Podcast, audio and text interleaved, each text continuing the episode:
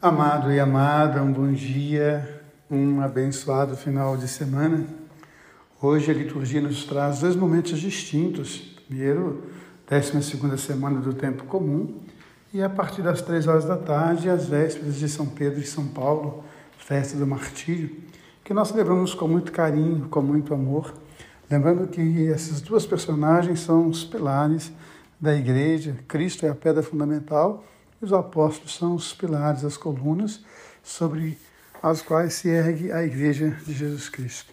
E hoje, essa liturgia do dia da 12 semana, nos traz esse texto que eu particularmente acho tão bonito. Abraão entrou no seu deserto, fez a sua travessia. Abraão conseguiu vencer a si mesmo. Abraão conseguiu deixar tanta coisa para trás, mas ainda assim carregava alguns resquícios ele e Sara tentaram adiantar a promessa, fazer as coisas de acordo com o homem, de acordo com a mulher. No entanto, o que Deus preparava para ele era algo muito mais sublime.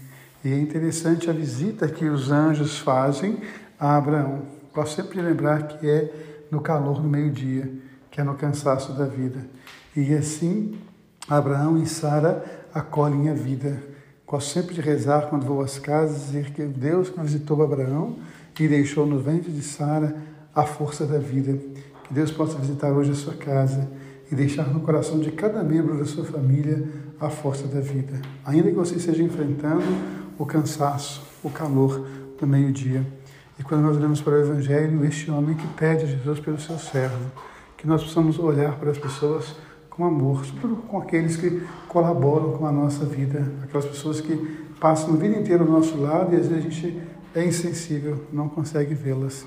Que Deus nos ajude a despertar para essa sensibilidade, de reconhecer em cada homem e em cada mulher o irmão, a irmã. Em cada homem, em cada mulher, a possibilidade de Deus, a possibilidade do céu. Um beijo no coração, final de semana abençoado. Deus ama você, Deus ama em você. Amém.